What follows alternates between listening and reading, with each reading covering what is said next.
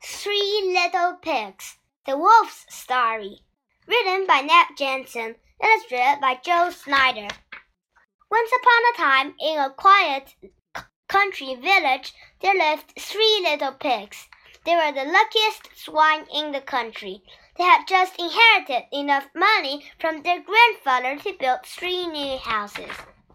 The first little pig wanted a warm and cozy house that would help him to relax. He built his house out of straw, the warmest and most familiar material he knew. The second little pig loved to shock the neighbors.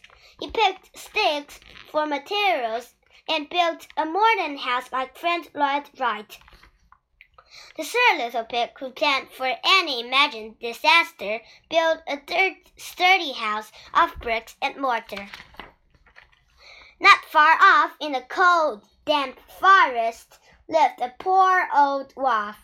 He lived in a rotten hollow log and searched the forest for whatever food he could find. He had no money, not a single cent to build a house or plant a garden. Unlike most wolves, he was a vegetarian. When winter arrived, it was extremely bitter and harsh. The wolf ate so little that he became weak and caught a terrible cold. Soon he was constantly sniffling and sneezing. He sneezed so hard that he blew dried leaves off the forest trees. The sickly wolf left the forest in search of food and shelter. He sniffed and sneezed as he traveled down the road. Achoo! Achoo! With each sneeze, the snow whirled into a white cloud around his frostbitten ears. After walking for several hours, the old wolf came upon the quaint, the quaint village where the three pigs lived. Being so very cold and so very hungry, he hurried to the nearest house as fast as his stiff body could carry him. He knocked on the straw door. He hoped that whoever lived there would take pity on him and let him come inside. Before the timid little pig could reach the door, the wolf began to sneeze and sneeze. Achoo! To the wolf's surprise, he sneezed so hard that he blew the straw house apart. The frightened little pig thought the wolf wanted to eat them, so he scurried off to his brother's house. In a terrible voice, the pig warned his brother about the wolf who had blown down his house. They quickly locked the door and hid under a, ba a bed. The wolf followed the pig to the stick house, des desperate after destroying his first chance at food and shelter. Please, oh please, give me something to eat and a warm place to rest, he pleaded. The two pigs remained hidden under the bed, fearing for their lives. Once again, the old wolf began to sneeze and sneeze. Achoo! Achoo! His sneeze shook the of sticks. Three more sneezes and the house fell down. The two panicked pigs ran off over the hill to their brother's house of bricks.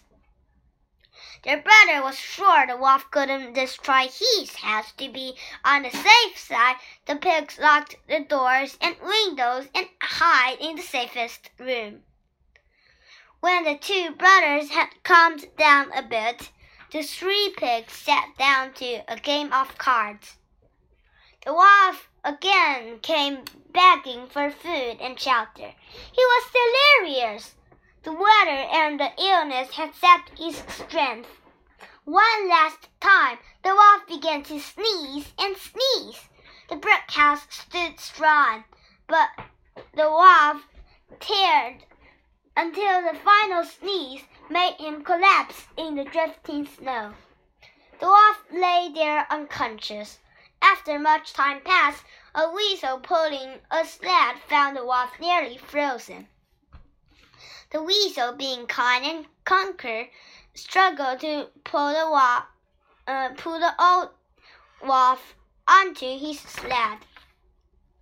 The weasel finally managed to load up the wolf and took the sled to his house at the edge of the village.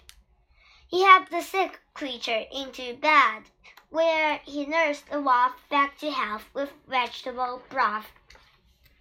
When spring came, the healthy wolf explained his terrible ordeal to the three pig brothers.